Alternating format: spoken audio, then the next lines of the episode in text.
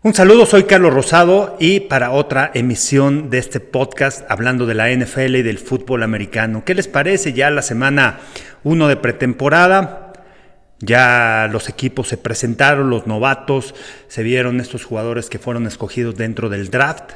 Y aquí en este podcast vamos a analizar un poquito de lo que fue la actuación de estos corebacks y ya viene la semana 2 y en qué fijarnos en estos partidos. Además, hablaré de los top corredores para su fantasy. Sí, la gente que juega fantasy, les voy a dar mis top 10 corredores.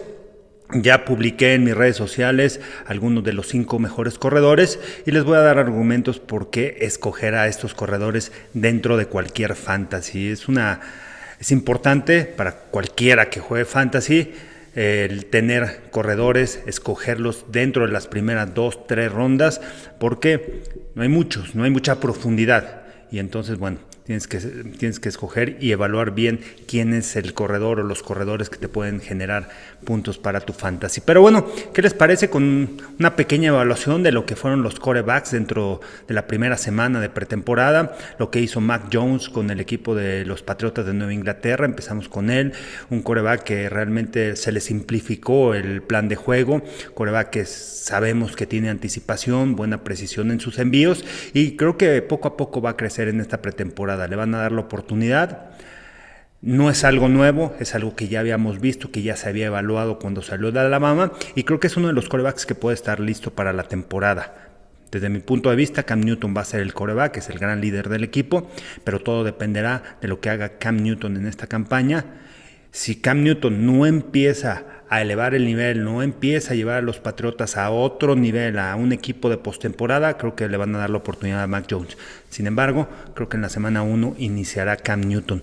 Por otro lado, hablar de Trevor Lawrence, primera selección, creo que no tuvo tanta protección, no brilló tanto en cuestión de números, pero sí se les vieron dos, tres destellos interesantes en donde sabemos de la cualidad que tiene para lanzar el balón dentro de la bolsa. Recordemos que también Trevor Lawrence te puede hacer jugadas y te puede extender las jugadas en cualquier momento, puede hacerlo por la vía terrestre, pero el balón, la fuerza con la que tira, y eso es interesante, cómo se vaya adaptando, cómo tengas anticipación de leer, de anticiparse a las lecturas defensivas ante los disparos y ante todas las tendencias o maniobras de la defensiva para facilitarle el trabajo. Creo que va a crecer en este esquema ofensivo y bueno, sin duda no veo, y aunque Urban Meyer haya dicho que Trevor Lawrence y Gardner Minshew todavía la, la posición de coreback está en disputa, realmente no lo creo. Realmente, y escuchando analistas y escuchando a gente que ha estado durante el training camp,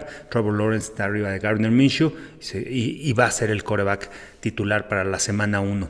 Por otro lado, Zach Wilson, había muchas críticas con él dentro de la pretemporada, antes del primer partido, eh, habían dicho que no estaba a ese gran nivel, sin embargo en este partido, aunque nada más lanzó nueve envíos, Creo que se le vieron cosas interesantes, cosas que ya se le habían visto en el colegial. Tuvo dos oportunidades en, lanzar rolando, o sea, corriendo, que es una de sus grandes habilidades que tiene. El bootleg, un buen trabajo que hace, la anticipación que tiene para enviarle el balón al receptor y dárselo en espacio para generar yardas. Vean mi video, lo subí a YouTube, de esos pases que completó Zach Wilson y la manera de atacar, la facilidad que tiene para deshacerse del balón, se le mostraron buenos pies también dentro de la bolsa de protección, pero son cosas que ya sabíamos y me gustó mucho su actuación. Realmente tranquilo, con buena awareness, sintiendo la presión por fuera, una jugada en donde lo presionaban por fuera, dos pausas hacia adelante, evitó la captura y puso el balón, convirtiendo en terceras oportunidades,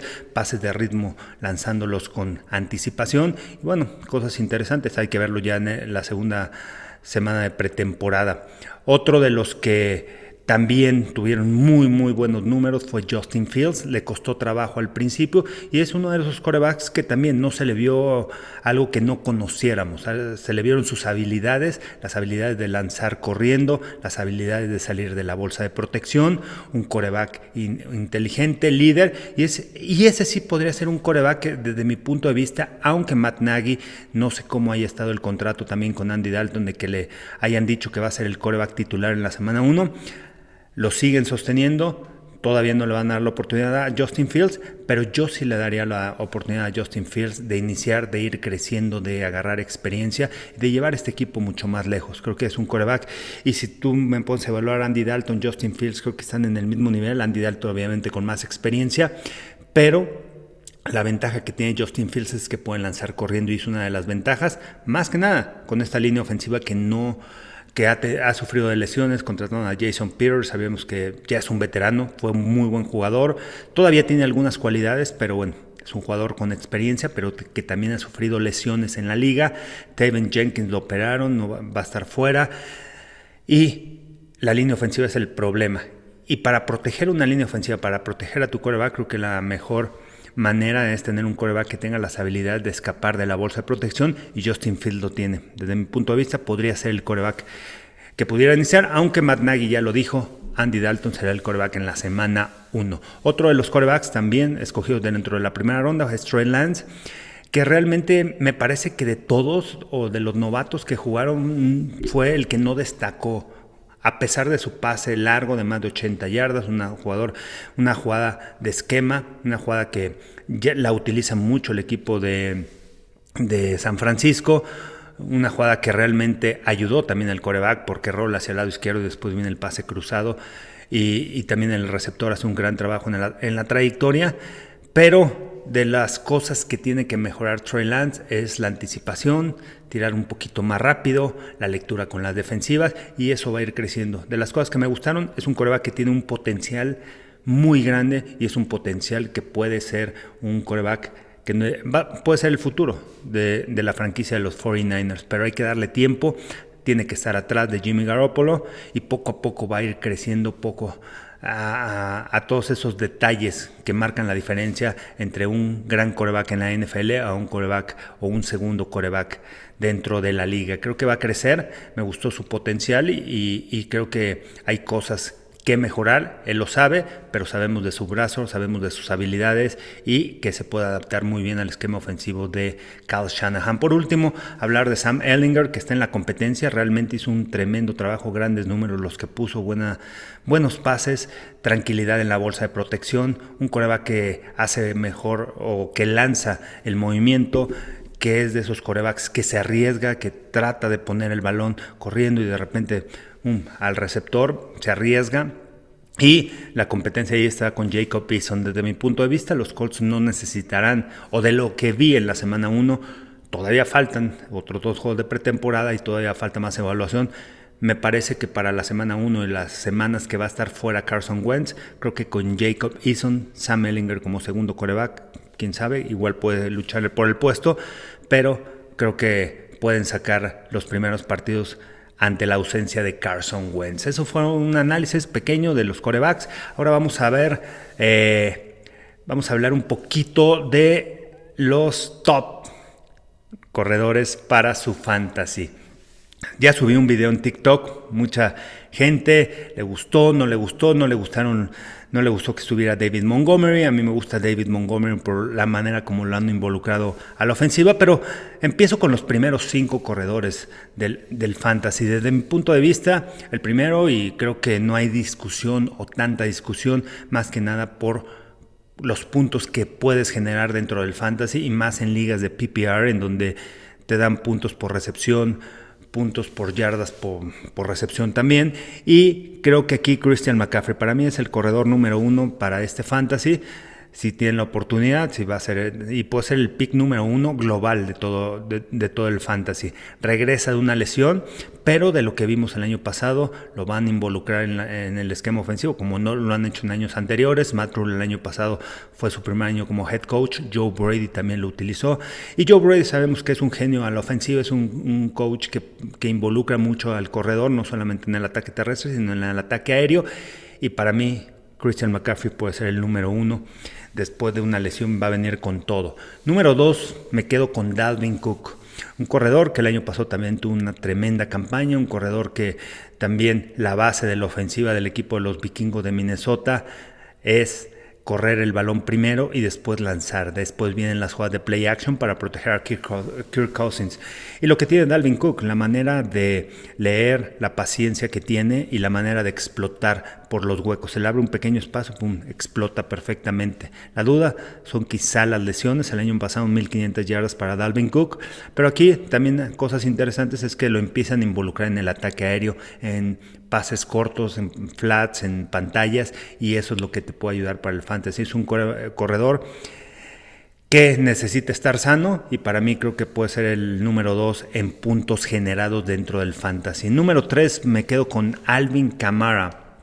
Camara para mí lo que hace, eh, lo que genera el año pasado fue el líder de los corredores en puntos eh, hechos dentro del Fantasy en ligas PPR, 377 puntos. Alvin Camara otra vez es la pieza más importante a la ofensiva, es ese corredor que eh, desbalancea las defensivas. Igual, es un corredor que para mí creo que va a rebasar las 800 yardas por tierra, 800 yardas por aire, va a ser uno de los líderes anotadores, el año pasado lo fue y no tengo duda que puede estar dentro de los top 5 dentro del fantasy otra vez. A pesar de que el año pasado cuando entró Taysom Hill no lo empezó a buscar, bajaron mucho sus números cuando estaba Drew Brees en el terreno de juego, obviamente lo buscaba eh, a la ofensiva, pero creo que ahora ya sabiendo o teniendo más repeticiones como quarterback Taysom Hill o James Winston, sin duda, Alvin Kamara será el centro de atracción de esta ofensiva y al final, bueno, cargará a esta ofensa. Número 3. Número 4, eh, eh, me voy a quedar con un corredor que te puede generar yardas, que te puede generar yardas después del contacto, que lo involucran en el ataque aéreo. Pero lo pongo en 4 y no en 1 porque viene de una lesión que es Saquon Barkley. Viene una lesión del año pasado y mi gran duda aquí no es él, no son sus habilidades físicas porque lo ha demostrado en la NFL. Es la línea ofensiva que todavía no confío del equipo de los gigantes. Jason Garrett, otra vez la base será primero correr el balón, proteger a Daniel Jones para evitar que esté lanzando ser arriba de 30 pases por o 35 pases por partido y Saquon Barkley va a ser esa pieza importante. Mi duda es cómo regresará de la lesión y la línea ofensiva. Sin duda la línea ofensiva, sus cualidades no, no tengo duda y creo que también va a ser involucrado en el ataque aéreo con esas jugadas de pantalla y que en cualquier momento se puede escapar. Para mí creo que puede ser una de las piezas importantes y está dentro de los cinco mejores corredores dentro del fantasy. Ojo, dentro del fantasy. No estoy eh, evaluando las habilidades de los corredores. Y número cinco me quedo con Derrick Henry, que bueno, al final el año pasado más de 2.000 yardas. La base del equipo de los Titanes de Tennessee es correr el balón. Primero correr, correr, provocar que bajen un defensivo extra para detener la carrera y después lanzar el balón con jugadas de engaño, con play actions, con esas dos armas que tienen con AJ Brown y con Julio Jones.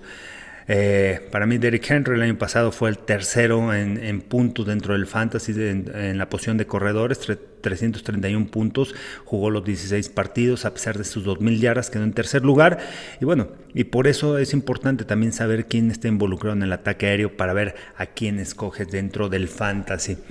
Y bueno, y ya del 5 al 10 los voy a decir, eh, no los voy a decir en orden, voy a decir los jugadores que me llevan mucho la atención y empezando con Nick Chubb, que el año pasado tuvo una muy buena temporada, también la base del equipo de los Browns es correr el balón, 207 puntos, pero sorprendente porque el año pasado Karim Hunt, mismo corredor de Cleveland, tuvo más puntos que Nick Chubb, 218 puntos, aunque creo que Nick Chubb es un corredor más completo, es un corredor que un poquito lo van a empezar a involucrar más en el ataque aéreo. Karim Hunt fue esa pieza como corredor que también lo utilizaron en el ataque aéreo y por eso logró conseguir más puntos. Para mí Nick Chubb está dentro de los mejores 10 corredores y de los corredores que más puntos van a generar dentro del fantasy. Ojo, dentro del fantasy. Otro es Aaron Jones. Sin duda, la ofensiva de Matt LaFleur, una ofensiva que trata de establecer también el ataque terrestre y al final yo veo a Aaron Jones como un arma ofensiva que no solamente puede correr el balón, sino también lo puede involucrar en el ataque aéreo. Conoce muy bien ese esquema ofensivo y por ahí se puede colar dentro de los mejores. El año pasado quedó en 5 en puntos, en puntos anotados dentro del fantasy o los puntos que consiguió, 258.9 puntos en ligas PPR y bueno, para mí es uno de los jugadores que desbalancea a las defensivas. Otro, y muchos me han criticado de este jugador, pero el año pasado, ojo, quedó en cuarto dentro de puntos conseguido dentro del fantasy. Se llama David Montgomery de Chicago, 264 puntos. Eh, pero lo que me gusta y lo que me gustó el año pasado fue la manera como fue creciendo, poco a poco fue generando yardas, aunque la línea ofensiva puede ser la duda. Creo que aquí pudiéramos poner un asterisco como el tema de Saquon Barkley, la línea ofensiva de Chicago, que le pueda ayudar a generar esas yardas. Es un corredor que te genera yardas después del contacto, un corredor que el año pasado rebasó las mil yardas y ¿Por qué lo pongo dentro de los 10? Porque ya lo empiezan a involucrar en el ataque aéreo. El año pasado tuvo 54 recepciones, lo que quiere decir que este año con el mismo esquema ofensivo de Matt Nagy también va a ser involucrado dentro de en el ataque aéreo. Entonces puede ser la sorpresa, pero ahí está dentro de, de mis top 10.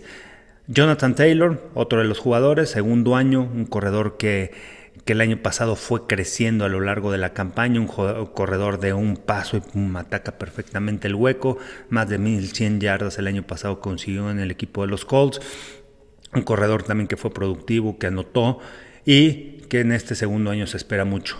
La lesión de Quinton Nelson quizá puede ser la duda, sin embargo es una línea ofensiva sólida, una línea ofensiva que está completa, pero Quinton Nelson, ojo, no se va a perder toda la temporada, se va a perder algunos juegos y no creo que pueda afectar tanto dentro de los puntos del fantasy. El año pasado quedó en 6 con 252 puntos en 15 partidos Jonathan Taylor.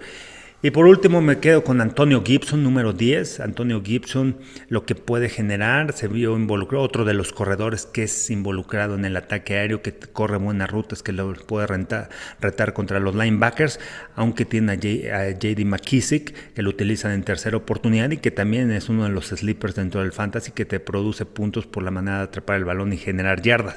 Pero Antonio Gibson es uno, una de las piezas importantes dentro de esta ofensiva, es de los corredores que el 90, arribita del 90% de sus acarreos consiguió yardas positivas, lo que la mayoría de las ocasiones lo vimos conseguir, oye, o, no conseguir yardas o conseguir yardas positivas y es lo que le ayuda. Para mí, eh, Antonio Gibson puede ser de esos corebacks. El año pasado quedó en 13 en puntos eh, hechos dentro del Fantasy, 202.2 puntos, aunque nada más jugó 14 partidos porque se perdió algunos encuentros por lesión. Jugadores a destacar que no están aquí, Najee Harris, creo que va a ser productivo dentro del fantasy, aunque hay que ver la línea ofensiva, pero Matt Canada lo va a involucrar tanto en el ataque terrestre como en el ataque aéreo. Austin Eckler, otro de los jugadores que me llama mucho la atención, otro de los jugadores que regresa, lesión, con una renovada línea ofensiva, muy fuerte la línea ofensiva. En nombres, me gusta. Hay que ver si pueden trabajar en unidad. Corey Linsley, la nueva adquisición, ese coreback dentro de la línea ofensiva, el que manda los bloqueos.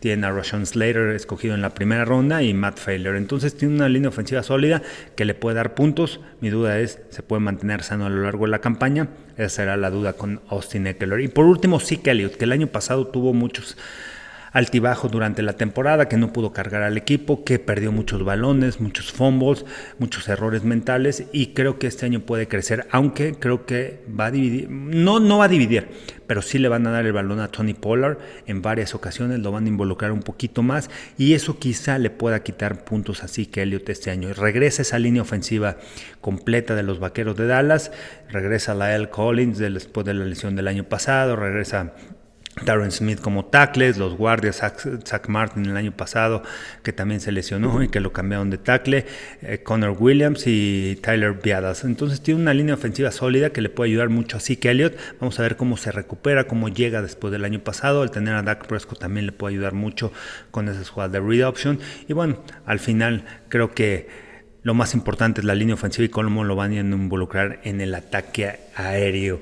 Y por último, otro corredor que el año pasado rebasó las mil yardas, que sorprendió, que nadie se esperaba que fuera un jugador productivo dentro del fantasy, quedó en número 7 con 250.4 puntos, es James Robinson de los Jaguares de Jacksonville, un corredor sólido, un corredor que te puede generar yardas, trajeron a Travis Etienne, dos corredores que los hace más completos, que desbalancea las defensivas para poderlos atacar y, creo que James Robinson puede ser esa pieza importante en la ofensiva y de otros de los corredores también que hay que seguir, que se pueden ir dentro de las primeras dos rondas del draft. Bueno, así hablando del fantasy y bueno, vamos a hablar un poquito de los juegos de, de la semana 2 de, de, la, de la pretemporada y cosas a destacar de algunos equipos, de qué es lo que necesitamos ver de los equipos de, de, los equipos, de los novatos, a qué jugadores hay que seguir. Sin duda, obviamente hay que seguir con la evaluación de esos corebacks novatos. Eh, de esos corebacks novatos que, que están en el draft, que ya jugaron la primera semana. Y vamos a ver qué podemos esperar de estos jugadores de estos jugadores. Entonces vamos a ver algunas de las cosas interesantes que podemos ver en estos partidos. Sabemos que los titulares en, algunas ocasiones no van a jugar. Vamos a ver cuánto tiempo le dan. A lo mejor es el juego en donde más participación tienen los jugadores titulares, pero de los partidos de los Bengals contra, contra Washington eh, de este viernes, Obviamente de Washington vamos a ver a Tyler Heineke, cómo se va desarrollando como mariscal de campo, como coreback, si puede ser el sustituto en cualquier momento que Ryan Fitzpatrick salga. Esa es la única duda de Washington porque creo que tiene armas a la ofensiva, una línea ofensiva, bueno, también que que necesitamos poner atención, que perdieron algunas piezas, y una defensiva que es sumamente sólida con, con piezas y con profundidad en todas las áreas. Los bengalíes de Cincinnati quisiera ver un poquito más a la defensiva y esta línea ofensiva otra vez enfocarnos un poco la protección que le puedan dar a Joe Burrow. También este viernes los jefes de Kansas City contra Arizona, ambos equipos ganaron al final con un gol de campo. Los Cardenales hay que seguir viendo Isaiah Simmons a la defensiva, esta defensiva de Vance Joseph que la necesita, que ha crecido, una defensiva agresiva, una defensiva que te dispara y que puede ayudar mucho a la ofensa. Sabemos que la ofensa es un equipo que tiene muchas armas y a la ofensa hay que ver a Rondell Moore. Sigue creciendo, lo han involucrado, lo involucraron en la semana 1 y cómo lo van a utilizar en, un receptor en movimiento con jugada de jet sweep. Le van a, van a dar el balón por tierra, es un jugador que te desbalancea y que le va a ser importante dentro de esta temporada. También dentro del fantasy puede ser de uno de los flex dentro de los equipos que tengan del Fantasy Rondell Moore. Y los jefes de Kansas City, sin duda, la línea ofensiva, cómo se va adaptando, la comunicación que tengan. Hay buenos nombres, trajeron a Joe Tooney, trajeron a Austin Blythe, pero es un equipo que no ha jugado junto esta línea ofensiva. Entonces tienen que agarrar repetición, agarrar ritmo y eso le va a dar protección a Patrick Mahomes. El sábado Está el juego de los Bills de Buffalo contra los Bears. De los Bears, obviamente, seguir viendo a Justin Fields. Vamos a ver si le dan repetición con el primer equipo. Y por otro lado, eh, por parte de los Bills de Buffalo, me gusta Gregory Rousseau. Hizo un buen trabajo y es un jugador que va a crecer, un jugador que puede balancear. Y esa es de las debilidades que tenían los Bills de Buffalo el año pasado, la presión al coreback. Y creo que con Gregory Rousseau la van a poder sustituir y la manera como lo logren alinear. Tiene al otro novato, a Basham y creo que son, es un equipo que, que necesita esa presión. Ella Peneza, su segundo año, también necesita estar ahí presente en la defensiva para presionar al coreback. Los Jets de Nueva York contra los Packers, ver otra vez a Zach Wilson, que me gustó mucho, y ver el desarrollo de los Packers con, eh, con Jordan Love. Al final no va a ser el coreback titular, pero sí le va a ayudar a ganar, a, generar video y a ver y evaluar también a los coaches, al staff, a, los, a la gente al gerente general y al presidente, a Mark Murphy, en qué están parados, quién es Jordan Love, sabemos de sus cualidades físicas, pero si realmente ha ido evolucionando en la temporada pasada esta, si logra entender, eh, anticiparse a las coberturas defensivas y creo que esas son de las evaluaciones que hay que hacer. Al final, Aaron Rodgers va a ser el coreback titular. Las Panteras contra los Ravens. Los Ravens, una de las defensivas más sólidas. Hay que ver cómo se complementan, qué, cuánta profundidad tienen. Y quién será el receptor número uno después de la lesión de Rashad Bateman. Es un, un equipo que la base es correr el balón, pero necesitan atacar por la vía aérea. La lesión de Rashad Bateman, que va a estar fuera algunas semanas. Eh, son de las cosas preocupantes. Se lastimó Sammy Watkins, pero ¿quién va a tomar ese rol de receptor número uno para ir también profundo? Sabemos que tienen a Marquise Brown, a Duvernay, pero ¿quién va a ser ese receptor? Y las Panteras de Carolina, seguir evaluando el trabajo de la ofensiva, si juega Sam Darnold, cómo se adapta este esquema ofensiva y si es ese coreback que hicieron el cambio las Panteras de Carolina y es un equipo que tiene jugadores explosivos a la ofensiva. Seguir viendo a Terrence Marshall, ojo, porque este es otro de los receptores que poco se habla de él, pero que me ha gustado mucho jugando desde el slot, un receptor alto de 1,91 de estatura, que también puede ganar en las coberturas uno contra uno y que puede atacar la zona de los linebackers, zona intermedia. Me gusta lo que hace Terrence Marshall. Ahí hay que seguirlo de cerca. Los Falcons contra los Dolphins, que estuvieron entrenando también durante la semana. Los Dolphins, seguir viendo a Tua, la manera las repeticiones, al final tiene que tener experiencia y ver cómo empieza a atacar esa zona intermedia, esa zona profunda, más pases largos con la velocidad que tiene con sus receptores. Y por parte de los Falcons, mm, ver más que nada cuál va a ser la filosofía ofensiva, que sin duda, y no, no, no, tengo dudas, primero correr el balón, porque es la mentalidad de Arthur Smith, el ahora head coach de, de Atlanta, y eh, la defensiva cómo se va incorporando la comunicación que tienen los perímetros, porque son, es en lo que ha batallado los últimos años este equipo de Atlanta. Ahora con nuevo head coach vamos a ver la filosofía ofensiva, si es correr el balón primero y a la defensiva cómo se van adaptando porque es lo que necesita este equipo. Por otro lado, los Titans contra los Bucaneros de Tampa Bay. Los Titans, seguir viendo a esa defensa. También si hablamos de los Falcons, a Titans fue una de las peores defensivas en la NFL y con nuevas adquisiciones y con jugadores que regresan también de las lesiones como Christian Fulton el año pasado con el perímetro, Caleb Farley que viene de una lesión del colegial y que fue la primera selección, entonces ver el perímetro cómo se va adaptando. Los Bucaneros de Tampa Bay prácticamente ver qué jugadores pueden entrar dentro de la rotación. Eh, el linebacker exterior me gusta para entrar eh, el novato, el de la Universidad de Washington, es el número 9, Joe Tryon. Me gusta que pueda entrar dentro de la rotación de la defensiva y hay que seguirlo viendo en pretemporada que se le han visto buenas cosas. Jalen Durden a la ofensiva es un corredor es un receptor chiquito pequeño que también puede estar ahí involucrado en cualquier momento con jugadas especiales. Sabemos de la profundidad que tienen los bucaneros. Los Lions contra los Steelers. Los Steelers seguir viendo esa línea ofensiva y el esquema ofensivo. Ya vimos de Matt Canada que van a involucrar un poquito más eh, eh, van a estar corriendo más el balón y Aquí es evaluar quién va a ser el coreback suplente, quién va a estar atrás de Ben Roethlisberger, si va a ser Mason Rudolph, si va a ser Dwayne Haskins, si va a ser Dobbs.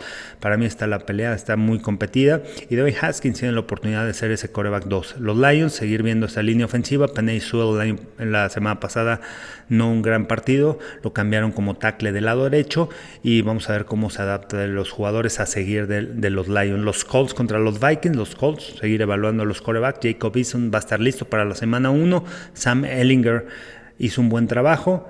¿Quién va a ser ese coreback? Darle repeticiones. Y por parte de los Vikings, bueno, vamos a ver si juegan los titulares. La semana pasada no contra los Broncos de Denver, pero la debilidad del año pasado fue la defensa de los Vikings. Los Cowboys contra el equipo de los Texans, seguir de cerca Isaac Alarcón, que ha hecho un gran trabajo como guardia, el cambio de posición. Sin embargo, lo que me ha gustado de él es su actitud dentro del terreno de juego y el no cometer errores. El que entiende, el que sabe los el, esquema ofensivo, se le ve que no comete errores, que está ahí en la jugada, que entiende muy bien los combos, que sabe muy bien este, los cruces también de la defensiva. Entonces, sabe muy bien lo que tiene que hacer, no errores mentales, que es lo más importante, y darle la confianza a los coaches de que entiende el esquema ofensivo. Más cambiándolo de tackle a guardia, lo ha hecho bastante bien y está ahí muy cerca de poder hacer el roster.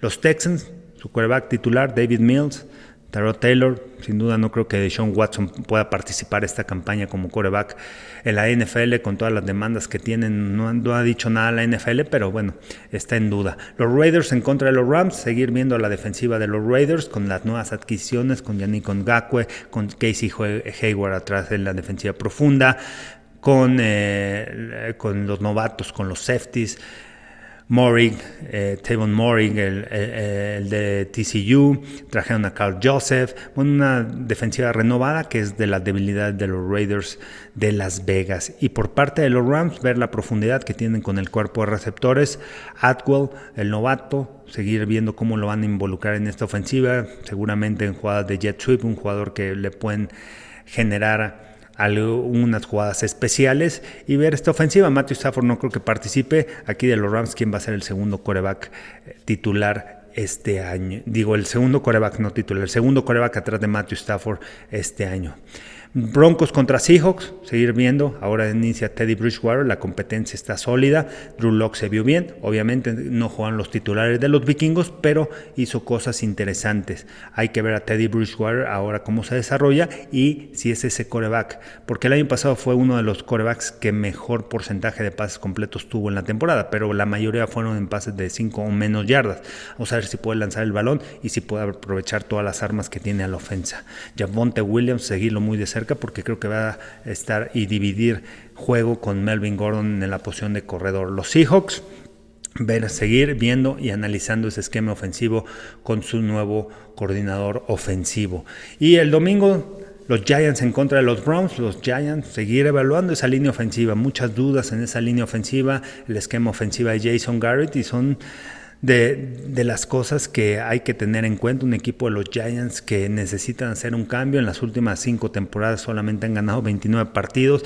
Un equipo que ya necesita dar el paso adelante.